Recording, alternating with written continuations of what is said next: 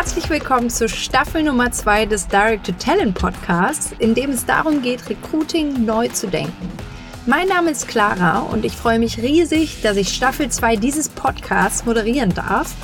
Vielleicht kennt ihr mich schon aus dem Podcast Clara macht's klarer, in dem ich über Daten im Recruiting spreche.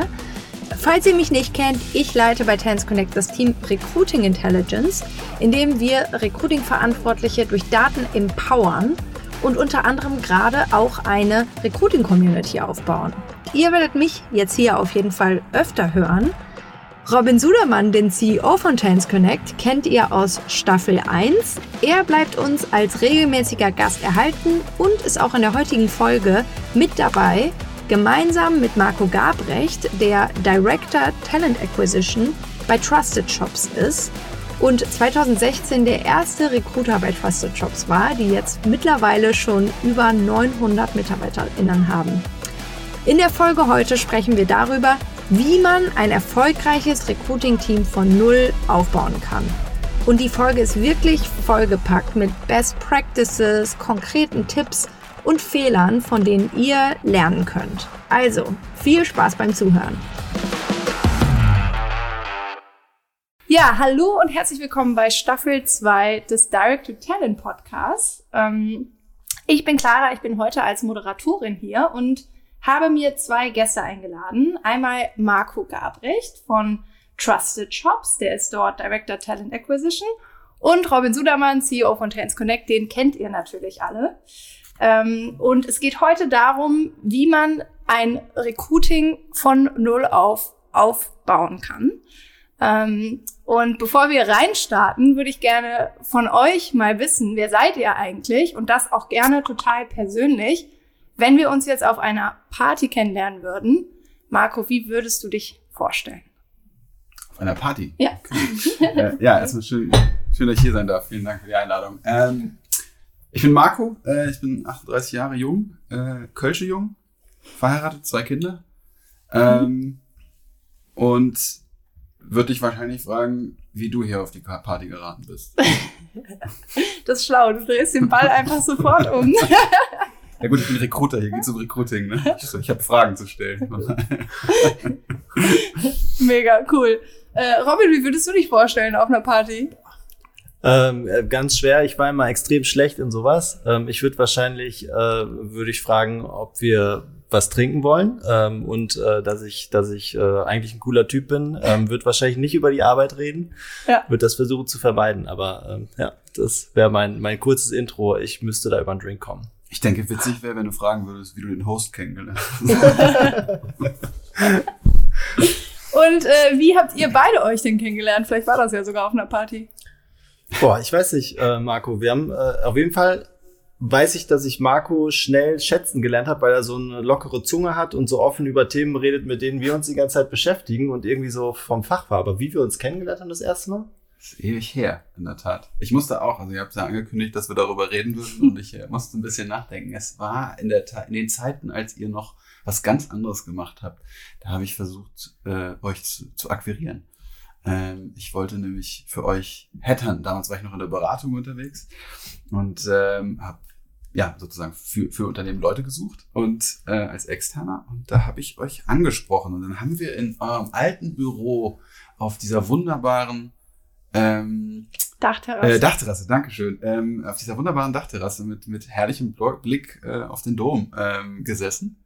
Damals noch beim KIM. Da. Ach krass, okay. Das, äh, das hatte ja. ich nicht mehr auf dem Schirm, dass es so lange her ist. Ja, ja hat auch ja nicht funktioniert. Also muss man fairerweise sagen, war es nicht so von Erfolg gekrönt. Aber ich meine mich zu entsinnen, dass das das erste Mal war, dass wir uns Okay, das sagt auf jeden Fall viel aus, weil den Spieß haben wir inzwischen umgedreht. das ist richtig. okay, das ist bestimmt schon fünf Jahre her. So lange äh, kennt ihr euch das schon. Das ist deutlich länger her. Das ist deutlich. Ach, ja. ja. Das ist deutlich. Also wir haben jetzt also es war vor, weit vor Trusted Shops Zeiten. Bei 14 oder so sind wir in die Domstraße gezogen. Wir hatten damals mit 20 Mitarbeitern äh, so ein kleines Büro, aber eine riesen Dachterrasse direkt gegenüber vom Dom quasi. Also es war auch produktseitig ja noch was anderes, ja, was ihr damals gemacht anders. habt. Ja, ihr wart ja, genau. ja noch im Job, im Jobmatching. Äh, wir haben eine Reise hinter uns. Ja, ja. Ja. ja, und du hast auch eine Reise hinter dir, Marco. Ähm, Reise hinter mir. Du bist seit 2016 bei Trusted Shops. Richtig und äh, bist dort, ja, habe ich eben schon gesagt, mittlerweile Director Talent Acquisition. warst aber tatsächlich Recruiter Nummer eins, Das wie stimmt. du mir eben erzählt hast. Das stimmt. Ähm, wie viele Leute stellt ihr eigentlich im Jahr so ein? Äh, unter normalen, also in den letzten Jahren hat Trusted Shops einfach eine mega Growth-Reise hinter, also hinter sich. Letztes Jahr waren es an die 450 Oh, wow. europaweit. Ähm, und davor, ja, also wir, wir, wir haben die letzten Jahre eigentlich immer so mit zwischen 20 bis 30 Prozent Growth Rates zu tun gehabt, ähm, Headcount-seitig. Dieses Jahr naturgemäß äh, ist das ein bisschen anders. Ähm, alle, Mhm. alle sind ein bisschen vorsichtiger.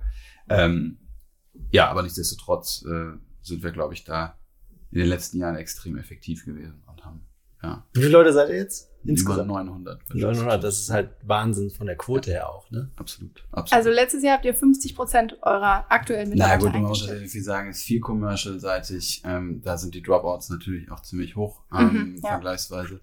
Ähm, aber ja, klar, wir sind äh, gerade die letzten drei Jahre haben wir massiv zugelegt, absolut.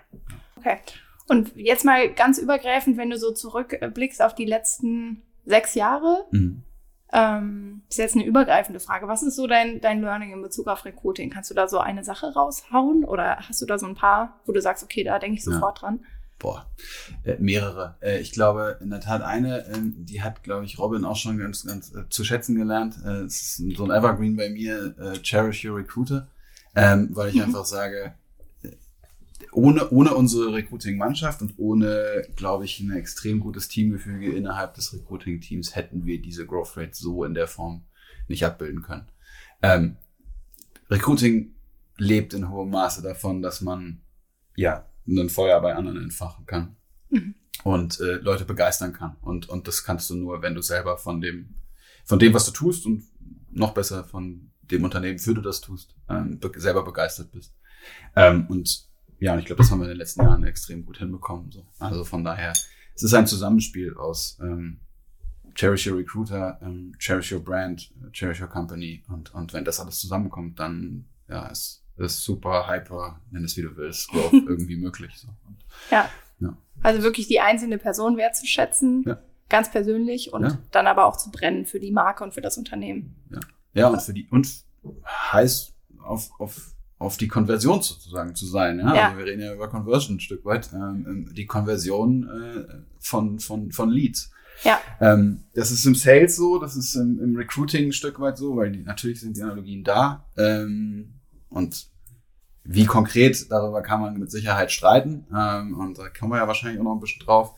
Aber ähm, klar, die Analogien sind da und, und, und ich glaube, dieses, dieses, dieses Bock haben auf, auf Leute für, für, für sich und für den Brand und für die Company und für die Mission äh, zu gewinnen, das haben wir ganz gut etabliert und ähm, ja, es hat mit Sicherheit mit dazu beigetragen, dass wir so wachsen konnten, wie wir gewachsen sind. Ja. Ja, mega. Und ähm, was würdest du jetzt äh, deinem Ich von 2016 war das? Was würdest du dir raten, zurückblickend? Boah, gute Frage. Ähm, ich würde mir wahrscheinlich raten, dass ich schneller loslassen muss. Mhm. Schneller loslassen von klein-klein und noch mehr Leute dazu schneller enablen sollte mit Innovation und, und, und ähm, Dingen, die sozusagen das, das Recruiting an sich voranbringen, zu enablen. Ähm, da war ich mit Sicherheit am Anfang ein bisschen zaghaft. Ähm, Mhm. einfach, ja, weil ich ja selber sozusagen noch operativ tätig war mit den anderen, aber irgendwie auch gleichermaßen es weiterentwickeln sollte und ich hätte mich früher noch schneller auf, auf Weiterentwicklung äh, fokussieren sollen. Selber loslassen, andere empowern. Ja. So früh wie möglich. Ja, so selbstkritisch muss ich sein. Ja. Story of my life. Das ist eine super Überleitung, Robin, zu dir. Du hast ja als ähm, Gründer das Recruiting viele Jahre selbst übernommen. Ähm, und mittlerweile sind auch wir schon über 100 Mitarbeitende bei Tens Connect. Ähm, und es gibt sogar ein eigenes Team, das heißt Best Home, was nur für die Einstellung und Entwicklung von Mitarbeitenden verantwortlich ist. Wie sehr bist du denn selber noch involviert in das Recruiting? Ja, also jetzt konkret bei dem Thema äh, lasse ich nicht los, aber auch bewusst nicht. nee, also ich hatte jetzt alleine diese Woche wieder drei, vier Interviews und äh, das ist bei mir dann immer äh, garniert mit fünf, äh, fünf Voice-Nachrichten pro Kandidatin äh, danach, weil ich das sozusagen immer ähm, interview und dann danach schicken wir uns nochmal die Gedanken hin und her. Das ist für mich so ein etablierter Teil. Ich finde gerade bei 100 Leuten jetzt super wichtig, ähm, wenn ich als Gründer auch nochmal mit Leuten einzeln spreche ähm, oder auch in der Gruppe, aber ich versuche schon möglichst jeden, der hier irgendwann einen Anstellungsvertrag hat, vorher mal getroffen zu haben. Mhm. Und ähm, genau, von daher im Thema, im Bereich Recruiting natürlich ähm, machen unsere Recruiter äh, da vorher einen überragenden Job und auch die, ähm, die Bereiche und ich gehe irgendwann aber immer mit rein weil mir das, also weißt du ja, Kultur ist mir ja. halt komplett heilig und ich finde halt, ähm, dass es auch auf Augenhöhe ist, wenn ich mich auch einmal vorstelle. Ja. Es geht ja nicht darum, irgendwie, dass ich jetzt das Urteil spreche, sondern es geht eher darum, dass äh, die Leute, die anfangen, genau wissen sollen, worauf sie sich einlassen und worauf eben auch nicht. Und auf wen. ja. Ja, super. Hat auf jeden Fall nochmal eine ganz andere Strahlkraft, wenn der CEO und Gründer dann selber mit jedem einmal spricht. Also um es übergreifend zu sagen, ich finde, 20 äh, bis 30 Prozent einer Woche sollten immer dem Thema Recruiting oder People Development gelten, aber auf jeden Fall sich rund um Menschen drehen bei jedem CEO. Mhm. 20 bis 30 Prozent. Ja. ja. Also ein bis zwei Tage die Woche. Ja. Ist das bei euch auch so, Marco? Sind auch eure, ist auch euer Vorstand involviert? Unsere CEOs sind äh, aktive Recruiter, auf jeden Fall. Ähm, mhm. Ob jetzt direkt oder indirekt, klar. Aber die werden regelmäßig zu äh, ähm, Experience Days, ähm, zu Interviews werden die verhaftet, absolut. Mhm. Jetzt, also natürlich, ich glaube, wir sind nicht mehr, leider nicht mehr ja. in der Situation, dass wir, dass wir jeden bei Ihnen äh, vorbeischicken können. Ähm, aber ähm, andersrum wird ein Schuh draus. Ähm, unsere CEOs melden sich ähm, mittlerweile per, per, per Call ähm, bei jedem Starter. Ähm, also mindestens einer unserer CEOs. Mhm. Ähm, und das äh, ist auch eine Form, Form der Wertschätzung. Zwar dann in dem Fall sozusagen erst nachdem wir das Hiring äh, gemacht haben, aber nichtsdestotrotz, äh, jeder wird einmal angerufen und erzählt ein bisschen was über sich und wir haben schöne Formate bei Trusted Jobs, wo sozusagen unsere CEOs erzählen, wie, wie es zur Gründung kam ähm, und, und Meet the Founders und solche Sachen. Also da, da ja, alles, was sozusagen auf diese, die, die, die Erhaltung dieser Kultur, Kultur. du hast es gesagt, ja. auch, auch unseren CEOs ist Kultur heilig. Ähm, ja, das darauf einzahlt, ist, ist etwas, was, was gut ist. Aber klar, logisch, ich verhafte sie regelmäßig zu, zu Recruiting-Terminen. Das äh, ja. ist, glaube ich, auch ihr Job. Also, äh, gerade diese Formate ganz konkret sind super spannend für unsere Hörer, glaube ich. Also du sagst jetzt Meet the, Meet the Founder ja. ist, ist ein Format. Wie genau läuft das ab? Das ist eine regelmäßige, also wir haben ja, wir haben ja ziemlich viele Starter pro Monat und, und ähm, also ich glaube, wir kriegen es nicht mehr monatlich hin, äh, muss man fairerweise sagen, aber ich glaube, so quartalsweise mhm. ähm, veranstalten wir ne, dieses Format Meet the Founders, äh, wo dann eben einer oder gar beide ähm, CEOs erzählen und sich dann auch da, das ist ein ganz gut eingespieltes Team, ähm, sich eben erzählen oder den Leuten erzählen, wie es zur Gründung kam. Und äh, dann wird erzählt, wie, wie das Logo, äh, nachdem die Agentur nicht geliefert hat, äh, in, in Eigenregie äh, äh, irgendwo am, am Rasenbauplatz äh, ähm, geba selbst gebaut wurde. Mhm. Ähm, ja, und einfach auch so ein bisschen diese, diese, diese Reise, die ja nun mittlerweile auch ja, 22 Jahre äh, alt ist, sozusagen. Mhm. Ähm, sich so gestaltet hat. Up until now, wo einfach ja, die über 900 da steht und, und das schon, ja, eine heftige Reise, absolut. Ja, super. Also quartalsweise ähm, CEO-Hour oder, oder Meet the Founders mit ähm, Genau. Und, und darüber hinaus eben wirklich diese, diese regelmäßigen Calls von unserem CEO zu, mhm. zu, zu neuen Startern. Ähm, auch completely random, die werden dann einfach angerufen, so auf einmal ist, ist der Founder da im, im, im, im Videocall das imponiert, das ist cool ja. ähm, und, und zahlt letzten Endes auf, auf, unsere, auf unsere Kultur ein, weil ja, die eben auch sehr flach ist, etc. Mhm. Also von daher. Ja, das macht das, das haben sie schon sehr früh verstanden und, und, und machen das echt gut. Cool. Und, und Robin, auch du machst äh, regelmäßig eine CEO-Hour, das weiß ich jetzt. Erzähl doch mal, wie läuft das ab? Ähm, also auch random. Ich stelle es aber vorher ein tatsächlich. Versuche halt jeden hier einmal im halben Jahr eine halbe Stunde zu sprechen. Das heißt CEO Hour, weil CEO Half Hour. das klingt nicht so geil. Klingt nicht so geil. aber ähm, genau, halbe Stunde ähm, pro Member, einmal im halben Jahr. Und da stelle ich einfach Fragen. Also ne, das ist so eine unstrukturierte, strukturierte Agenda, aber da geht es mehr oder weniger darum, einmal irgendwie Feedback aus allen Perspektiven zu hören, ähm, zu den Leuten eine Beziehung zu haben. Ähm, ja, so, das funktioniert extrem gut. Und das andere Format, was sich ja letztes halb, im letzten halben Jahr voll rauskristallisiert hat, ist eben, um eben alle Kandidaten auch möglichst vorher zu sehen, haben wir diese Insights Hour eben ins Leben gerufen. Das heißt, ähm, BewerberInnen äh, können mich vorher einmal grillen, ähm, andersrum. Und dann äh, bei Junior-Profilen funktioniert das auch super mit mehreren gleichzeitig. Also dann haben wir halt fünf, sechs, sieben Leute gleichzeitig in einem Call. Ja. Und dann stellen die Fragen und interviewen uns sozusagen. Und das äh, ist dann das Äquivalent, dass man nicht wirklich jeden Einzelnen jetzt interviewen muss. Funktioniert auch. Also äh, kommt super an, tatsächlich. Also Talents Connect Insights Hour im Gruppenformat, einmal online, wo du als CEO dabei bist und sie alle Fragen stellen können, bevor sie sich überhaupt bewerben. Ja, genau, beziehungsweise wir haben dann sogar gelernt, jetzt speziell wieder bei Junior-Profilen, dass wir die Bewerbung dadurch eigentlich wegschmeißen können. Also wir machen, wir erfragen gar keine Bewerbung mehr, sondern die Leute, die Interesse an einem Job haben, melden sich einfach zu Insights Hour an. An, mhm. Und wenn sie danach immer noch Interesse haben, schicken sie danach eine Voice-Nachricht und haben sich sozusagen nie formell beworben, weil danach geht dann Voice-Nachricht, Voice-Nachricht, dann gibt's nochmal irgendwie Skill-Check und dann kriegen sie ein Angebot, ohne jemals eine formelle Bewerbung abgeschickt zu haben. Also so, wir haben, genau, aber dieses, diese Insights Hour ist halt ein wesentlicher Teil davon, der ähm, skalierbar eben persönliche Beziehungen baut irgendwo. Ja, mega. Das ist nochmal ein super Format auch für unsere Hörer. Ganz konkret. Ähm, ich sehe schon, ihr zwei seid äh, auf jeden Fall die perfekten äh, Gesprächspartner, wenn es darum geht, Recruiting von Null auf aufzubauen, weil genau das war mal euer Job. Ähm, deswegen, äh, genau da die Frage, Marco. Du bist jetzt Head of Recruiting, aber warst du ja nicht von Anfang an. Womit hast du denn angefangen in Sachen Recruiting? Wie sah denn dein Alltag äh, in 2016 eigentlich aus? Oh ja, in 2016 bin ich bei Trusted Shops. Es war eine ähnliche Story wie die, die ich, äh, die ich eben schon erzählt habe. Ich habe versucht, Trusted Shops als Kunden zu akquirieren. Äh, sie haben den Spieß umgedreht und haben gefragt, ob ich nicht Bock hätte, sozusagen das Inhouse zu machen. War eigentlich der Haus- und Hof-Headhunter für, für Mangelprofile, nenne ich es mal. Mhm. Also immer wenn irgendwer wo, wo nichts über, über Inbound und dieses Inbound war eigentlich klassisches Post and Pray. Ähm, äh, reinkam, dann hat man irgendwann gesagt, Marco, kannst du nicht mal. Und äh, ja, und dann, das war auch so ein bisschen die, die Reise der Growth, die, die da begann. Und, mhm. und, ähm, und dann, ja, kann das sehr schnell, war das nicht so richtig skalierbar, mhm. weil irgendwann war ich zu.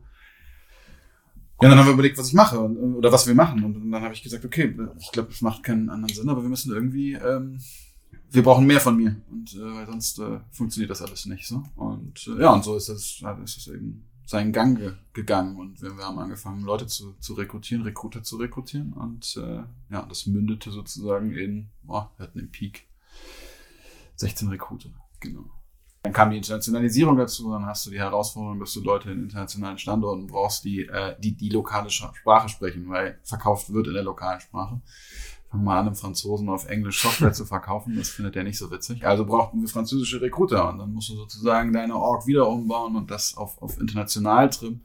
Ähm, ja, das waren so die, die klassischen Challenges, denen wir uns, und da, da stehen wir jetzt. Und, und äh, jetzt ist eigentlich mehr so das, das Thema, das ist, glaube ich, so die nächste Iteration jetzt bei uns, einfach ähm, weg von der klassischen nur Growth äh, hin zu dem Thema Qualität. Und jetzt ist es sozusagen, sind wir an dem Punkt, wo wir mehr in Effizienzen und, und mehr in Diagnostik und Qualität denken. Und, und das ist, äh, oder noch mehr, als wir das in der Vergangenheit, glaube ich, getan haben. Also, weil mhm. einfach Growth das Thema war.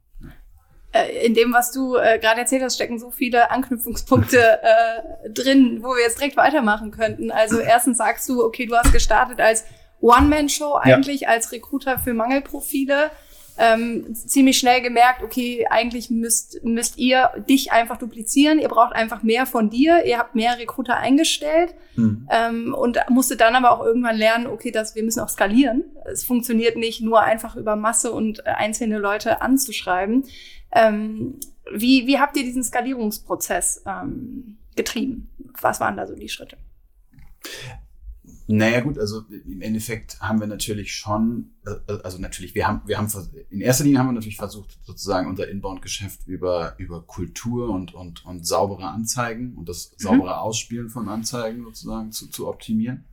Letztlich war es aber nichts anderes als Post und Pray. Ich, ich mhm. habe früher mal in, in, in diesem Bereich äh, Job, Jobanzeigen gearbeitet, deswegen war da so eine gewisse Affinität gegeben. Mhm. Ähm, und das, das, das war zum einen sozusagen ein Skalierungseffekt, weil klar, ähm, ähm, früher war einfach, äh, es gab keine Auswahl der Jobboards, es gab keine Optimierung der Jobboards ähm, und, und Jobboards waren das, das Mittel der Wahl, ähm, muss man einfach so sagen. Bis dann sozusagen der Gamechanger äh, kam und das äh, war natürlich dann äh, mit Google for Jobs und, und dem, dem sage ich mal, mehr selber Hand anlegen können an das Thema. Ähm, ja, und das, das war sozusagen für uns der Punkt, wo wir gesagt haben, okay, wir müssen uns dem Thema immer mehr widmen. Und dann kamen sozusagen Skalierungseffekte mit rein.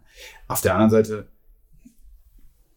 ich habe das ja eben schon gesagt, Cherish Your Recruiter. Also ich, ich glaube extrem an diese, diese individuelle Note im Recruiting-Prozess. Mhm. Und, und das ist mir mega, mega wichtig. Und ja, wir haben auch die Diskussion noch mehr inbound, aber ich glaube, da gibt es natürliche Grenzen, was, was, was Inbound angeht. Irgendwann muss der Recruiter kommen. Deswegen glaube ich an einen hohen Schlüssel von Recruitern in einem Unternehmen. Mhm. Ähm, was nicht so viel mit Effizienz zu tun hat, sondern mit persönlicher Persönlich. Beziehung. Und, ja. und, die stelle ich über die Effizienz im, im Recruiting-Prozess in einer Welt, die immer recruitingseitig immer komplexer wird. Ne? Also, ja.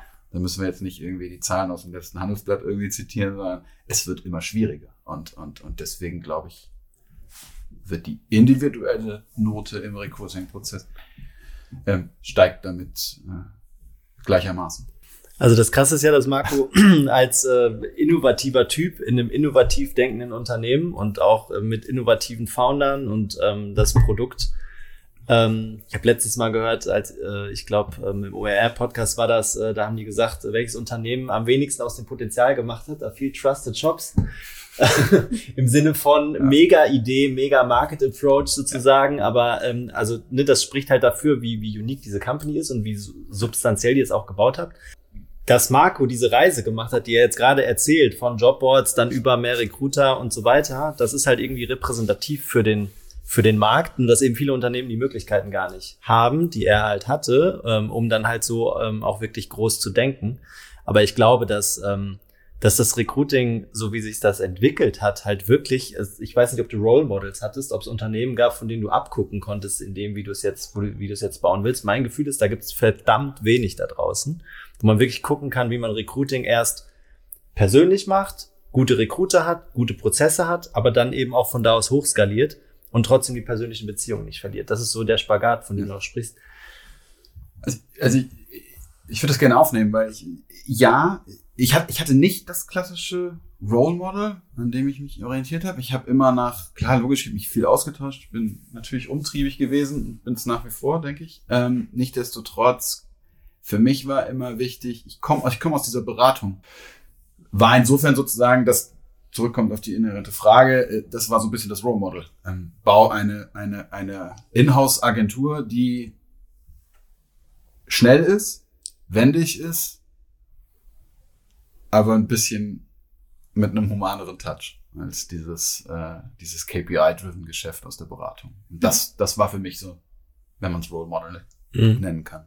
Also klar, doch irgendwie Role Models. Wahrscheinlich meine Chefs von früher, die nicht so diese KPI-Gedöns ja. gedacht haben. So. Aber halt immer in einem Transfer. Ne? Also du hast es halt transferiert sozusagen und in, in ein Unternehmen reingebracht. Und Absolut. das ist halt auch Absolut. der Status quo, den ich bei Recruiting-Abteilungen oder HR-Abteilungen sehe. Die müssten eigentlich ganz anders in die Organisation integriert werden, so wie du es halt dann ja. gebaut hast. Ähm, aber da fehlt oft die Power, weil man selber das nicht aus sich selber heraus machen kann. Du hast es halt gemacht und du hattest die Leute, die dir zuhören, das Budget geben und so. Ja, ja, ja. Viele also, halt nicht. also ich glaube, ich glaube, das ist auch mittlerweile mein, die, die wichtigste Rolle, die ich im Unternehmen habe. Ähm, dass ich sozusagen immer wieder dafür sensibilisiere, wie wichtig Recruiting ist. Und ich ja. glaube, das, das war, das war sozusagen das, was ich was ich, was du, als du mich eben gefragt hast, ne, was, was würde ich meinem Ich von 2016 raten, so, das hätte ich noch früher sozusagen beginnen müssen. Ähm, ich hatte das große Glück, das muss ich fairerweise sagen, dass da eben Leute saßen, die das sehr schnell auch irgendwie erkannt haben und was, was, sag ich mal, mit, mit dem Potenzial, was da sitzt, eben auch, auch bewegt werden kann. Nichtsdestotrotz, ähm, ist meine Aufgabe sozusagen, immer die Fahne hochzuhalten für TA und zu sagen, hey, ähm, in dieser immer komplexeren Welt und immer größerer Shortage ähm, ist es wichtig, dass wir da weiter rein investieren. So. Ähm, und das, das ist eigentlich meine Aufgabe, so verstehe ich meine Aufgabe. Wenn ich da vielleicht einmal reinfragen darf, ähm, ein Thema für die zweite Staffel des Podcasts ist Predictive Hiring oder Recruiting. Mhm. Macht ihr das auf vakante Positionen? Also fangt ihr an, auf Stellen zu rekrutieren in dem Moment, wo sie vakant sind? Oder hast du auch ein Team, was sozusagen schon scoutet, ähm, Talentpools baut, in Talentpools denkt? Also wir, wir, wir haben, im Augenblick ist es eine Aufgabe, Talentpools, muss ich vorne anfangen. Ich habe eben gesagt, wir, wir möchten sozusagen Recruiter, die ähm, gerne schon mit ein bisschen Erfahrung ähm, daherkommen, ob jetzt in-house äh, als, als Berater sozusagen, ist egal.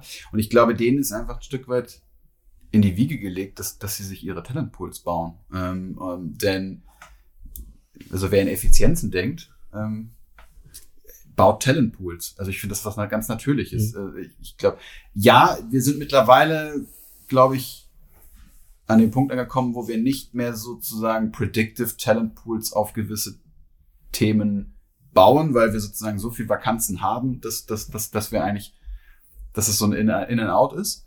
Nichtsdestotrotz haben wir unsere Talentpools und, und wissen, mit wem, wen wir anrufen müssen, weil er vor, vor vier Monaten gesagt hat, jetzt nicht, aber ähm, jetzt, jetzt könnte es was sein.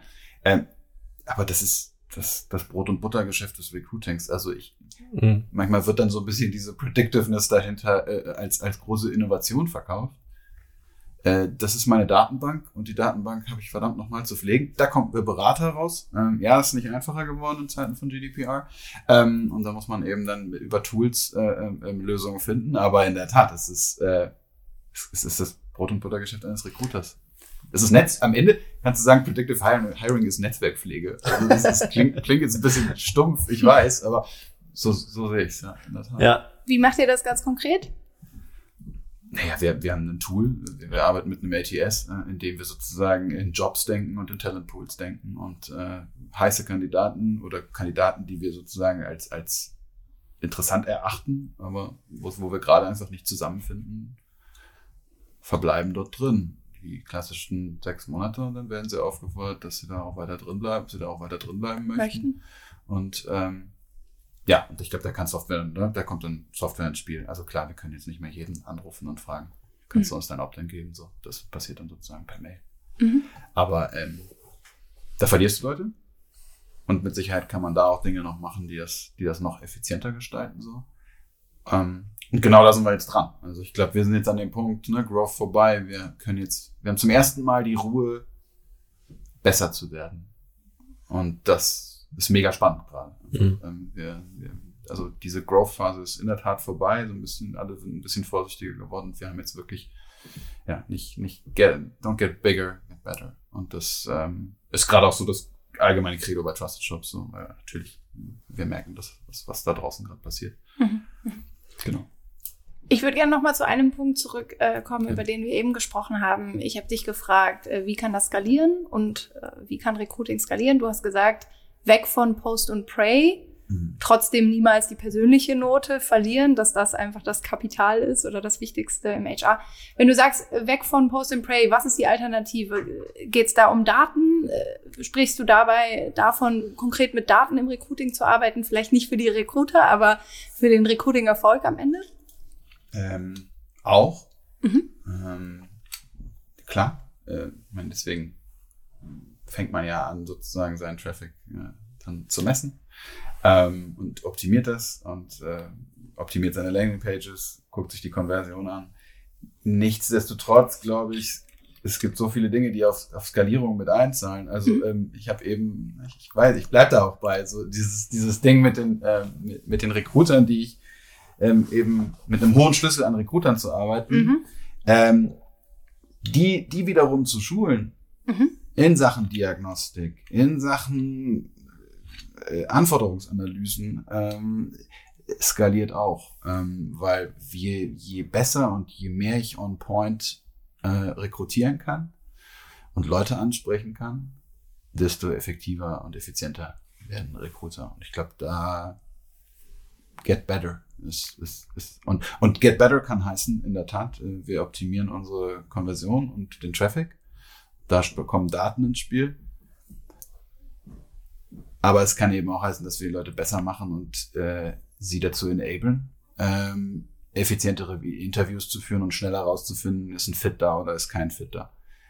Klar, am Ende ist das, sind das auch Daten, die dabei rauspurzeln, weil ich kann äh, mehr Interviews sozusagen als, als Recruiter führen.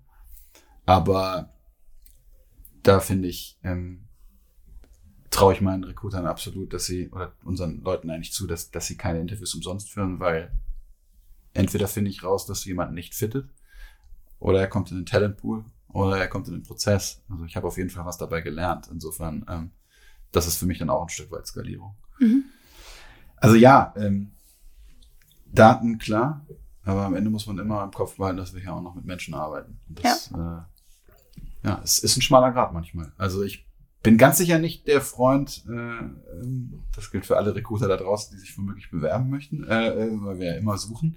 Ähm, ich bin sicher nicht der, der Recruiter, der sozusagen alles nur data-driven machen möchte, sondern ähm, schon diesen, diesen, diesen Fokus Mensch irgendwie beibehalten möchte. Deswegen auch gerne Analogien zum Sales, was Metriken angeht, ziehen. Ähm, aber sozusagen nur data-driven ähm, würde ein Stück weit, finde ich, am Ziel vorbeiführen. Mhm. Was, was, wo ich das voll unterschreibe, ist in der Tat das Thema Anzeigenmanagement. Das ist etwas, wo wir, da müssen wir auch stark besser werden. Ähm, da sprechen Daten die. Aber wenn wir, wenn ich mir meine Funnels angucke und die Menschen, mit denen wir reden, dann möchte ich es nicht nur data-driven sehen, sondern möchte eigentlich, ja, dass da, also finde Daten, die, die sozusagen Menschen ausdrücken, ähm, super schwierig. Super schwierig. Mhm, mhm. Also du sagst, äh, hoher Schlüssel an Recruiter ähm, ist wichtig und vor allem die auszubilden und zu befähigen und ja. zu empowern, auch auf Qualität achten zu können und ja. besser zu werden. Ähm, ja. Weil ich fest daran glaube, dass das in den Beratungen und äh, da draußen viel zu kurz kommt. Und ich meine, machen wir uns nichts vor, viele Inhouse äh, äh, ähm, Recruiting Units und, und TA Units zehren von den Leuten, die aus der Beratung kommen. Ähm, das tun wir auch, das ist auch gut und das ist richtig so, weil da sitzen viele tolle Talente. Aber die sind eben money-driven. Ja. Am Ende zählt, in der Beratung zählt am Ende der Check, den ich dem Kunden präsentieren kann. Bei uns zählt Quality of Hire. Und das ist, glaube ich, auch das größte Learning, was ich damals hatte. So, ähm, die, die, dieses diesen Effizienzgedanken und da muss am Ende des Monats eine Zahl stehen, äh, den musste ich rausbekommen. Mhm. Ich glaube, um das vielleicht einmal auf, auf ähm, sozusagen die Sales-Analogien oder die Datenwelten, ähm, ich glaube, es geht darum, ähm, mit Daten den Zufall rauszunehmen. Yes. Dass ich mit den falschen Leuten spreche oder mit den richtigen Leuten nicht spreche. Richtig. So, das ist der Teil, wenn man das mit Sales-Funnel-Logiken vergleicht, das ist Top of the Funnel, kann ich Daten dafür extrem gut nutzen ja. dass die gut ausgebildeten Recruiter und Recruiterinnen bei dir im Team mit den richtigen Leuten ihre Zeit verbringen. Ja. Genau. So, und dafür kann ich datenbasiert sorgen. Ne? Und dann kommt die menschliche, persönliche Beziehung rein, die dann natürlich Trumpf ist, weil damit hebt ihr euch ab, damit geht ihr raus aus dem Preiskampf um irgendwelche Gehälter, damit seid ihr unique, das kann ich meiner Frau erzählen, wenn ich begründe, warum ich den Job bei dir annehmen will. Ähm, so, das ist dann entscheidend am Ende. Aber Daten können halt helfen, ähm, den Zufall rauszunehmen. Absolut. Da, da ist was dran. Ähm, und wie du sagst, top of the funnel. Innerhalb des Funnels zählt die menschliche Beziehung. Mhm. Und das würde ich gerne so lange wie möglich beibehalten, ja. Ja. Und was du eben gesagt hast, das fand ich so als Statement nochmal äh, ganz schön, deswegen wiederhole ich's. Ähm, Personalberater sind money-driven, Inhouse-Recruiter sind quality-driven. Yes, sollten sie zumindest sein, ja. Absolut, ja. Das ist schon ja. mal eine Aussage, die du da raushaust. naja, also ich, ich will nicht, ich will den Beratern nicht, nicht absprechen, dass sie quality-driven sind, aber ich meine, ich habe das selbst erlebt. Am Ende des Monats steht da einer und fragt dich, wie viel hast du diesen Monat gemacht? Das ist ein Unterschied zu, keine Ahnung, drück die Quality, kannst ja, gibt viele Metriken, wie du Quality ausdrücken kannst. Wie viele der Recruitings, die du vor sechs Monaten gemacht hast, sind diesen Monat durch die Probezeit äh, erfolgreich durchgegangen, sozusagen. Ja. Kannst du auch fragen, so. Mhm. Ähm, aber, ähm, und, und mit Sicherheit auch noch viele andere Fragen mehr. Aber nichtsdestotrotz, glaube ich, ist ähm, so eine Grundsätzlichkeit ist klar. Da ist, das sind Vertriebler ähm, in den Beratungen. Lass uns nochmal zurück auf das Thema der Folge kommen, wie man eigentlich ein erfolgreiches Recruiting von Null auf äh, aufbaut. Wenn ihr jetzt mal ähm, beide so zurück überlegt, was in den letzten Jahren passiert ist, ähm, was war denn so der größte Fail in der HR-Organisationsentwicklung, Robin? Also ähm, aus meiner Sicht, dass äh, HR-Abteilungen komplett falsch ähm, positioniert sind in Unternehmen. Mhm. Ich glaube, dass das Geschäftsführungen super lange einfach komplett ignoriert und übersehen haben. Ähm, HR ist in der Nahrungskette dann sogar hinter IT und hinter Marketing mhm. ähm, oft. Ja. Und ähm, das erleben wir bei unseren Kunden ständig tatsächlich. Ähm, und das ist halt falsch rumgedacht. Ja. Weil ähm, Menschen, die fürs Unternehmen arbeiten, werden jetzt halt dramatisch zum absolut wichtigsten Erfolgsfaktor. Das ist aber ehrlich gesagt schon länger so. Ähm, und darauf sind meiner Meinung nach die Boards nicht so richtig ausgelegt. Das heißt, die krasseste Entwicklung ist, dass da jetzt so eine Sichtbarkeit drauf kommt. Und wenn man von Fail reden will, dann ist es so, dass das einfach super lange übersehen wurde. Und das führt dann dazu, dass Leute, die in HR-Abteilungen dann jetzt auf einmal empowered werden, People Departments, HR-Abteilungen, der, der, Begriff Human Resources schafft sich ja dadurch auch irgendwo ab, ähm, aber ähm, dass die Leute gar nicht in der Lage sind, diese Verantwortung ad hoc zu tragen. Ja. Das heißt, du gibst denen auf einmal die Power und sagst, stell mir 450 Leute ein, aber da ist gar nicht dieser unternehmerische Ansatz da oder ne, es gibt, es fehlen Vorbilder, Role Models, von denen wir gerade gesprochen haben, ähm, dadurch, dass es einfach so jahrelang verschlafen wurde. Und, ja. Wie können denn ähm, People-Abteilungen, wie auch immer wir sie nennen wollen, das nachholen?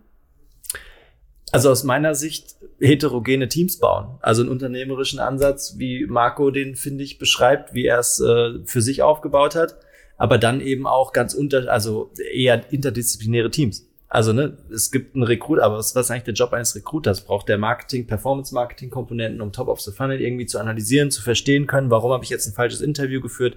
Kann ich das Jobprofil oder den Traffic-Kanal irgendwie optimieren, um bessere Interviews zu führen in Zukunft? Das ist ja ein ganz anderer Skill als den, den vermeintlich Recruiter heute haben. Ähm, und da wird es eine Ausdifferenzierung geben. Mhm. Mhm. Ähm, Marco, siehst du das ähnlich? Äh, ist für dich auch dieses Thema, wie strategisch eigentlich am Ende die HR, die People-Abteilung aufgehangen wird, das Wichtigste im Aufbau so einer HR-Organisationsstruktur?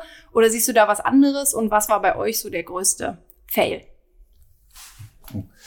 Ähm, also, boah, äh, also HR, ich muss jetzt aufpassen, ne? nicht, dass ich meinem Chef hier gerade auf den Schuh trete, aber ähm, nein, also ich glaube, HR-seitig ähm, würde ich das aufgreifen, was Robin gerade gesagt hat, weil ich einfach glaube, um das hinzubekommen, ist es wichtig, dass HR mit am Tisch sitzt bei den wichtigen Entscheidungen. So, und ich glaube, das ist immer noch in viel zu, viel zu wenigen Unternehmen der Fall.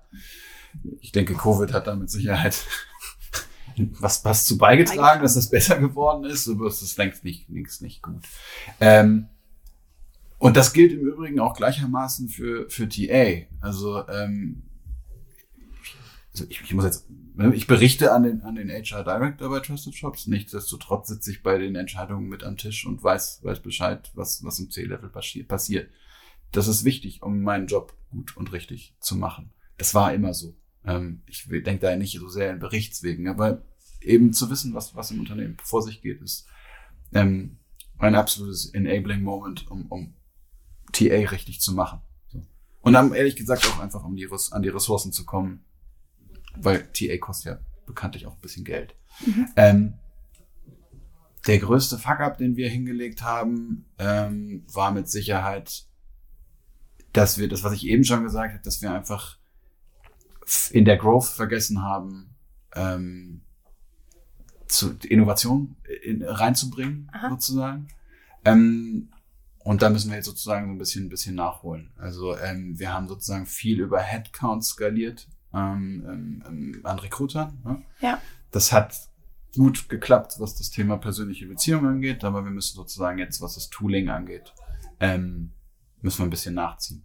Mhm. Und ähm, ja, aber, aber ich denke, das sind im Endeffekt dann Hygienefragen, die, die, die eben auch, auch ja, durch das Momentum, was wir in HR haben, jetzt bei Trusted Shops und, und, und den, dass wir mit am Tisch sitzen, wenn, wenn wichtige Entscheidungen getroffen werden, kriegen wir das bei in ähm, vom, vom, vom C-Level. Und deswegen sind solche Probleme dann eben auch, auch ein Stück weit zwar mit, mit Pain hier und da, ähm, aber sind dann eben auch auszumerzen. Und ähm, das war mit Sicherheit unser, unser größter Painpoint in den letzten zwei, drei Jahren, würde ich sagen. Und Marco also, sagt einen super wichtigen Punkt, ganz kurz als Ergänzung dazu. Ähm, dadurch, dass er die ganzen Jahre schon dabei saß, weiß er halt, wie so Entscheidungswege ablaufen und weiß, wie er es bei ihnen bekommt. Ja. Ne, wenn ich jetzt dann ad hoc sozusagen dahin gerufen werde, dann bin ich ja erstmal komplett neu in so einer Runde und weiß gar nicht, wie Entscheidungen jetzt getroffen werden. Und dann muss ich erstmal zwei Jahre lernen. Erstmal lernen, ja. ja, nachholen. Also du sagst erstens, Recruiting hat absolut einen Platz am strategischen Tisch des Unternehmens verdient und sollte das hat die nicht nur verdient, es muss da sitzen, weil sonst wird's echt haarig. Also ja,